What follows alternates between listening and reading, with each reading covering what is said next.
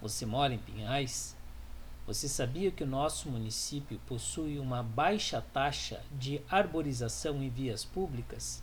Isso interfere diretamente na qualidade do ar, interfere diretamente sobre as enchentes e colocam em risco tanto atividades comerciais quanto as áreas residenciais. Apenas 51,8% das nossas avenidas, ruas ou logradouros possuem uma arborização adequada.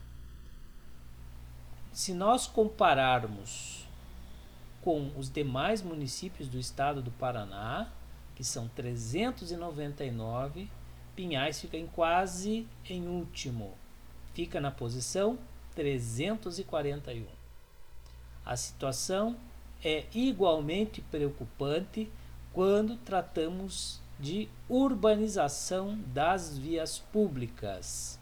Embora tenha muita propaganda institucional destacando que o município possui 95% de pavimentação, o fato é que faltam bueiros, faltam calçadas e meio-fios.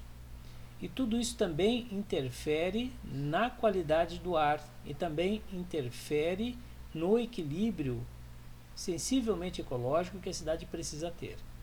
Nesse caso, nós chegamos à conclusão de que Pinhais também está numa posição extremamente desfavorável. Dos 399 municípios do estado do Paraná, Pinhais está na posição 248.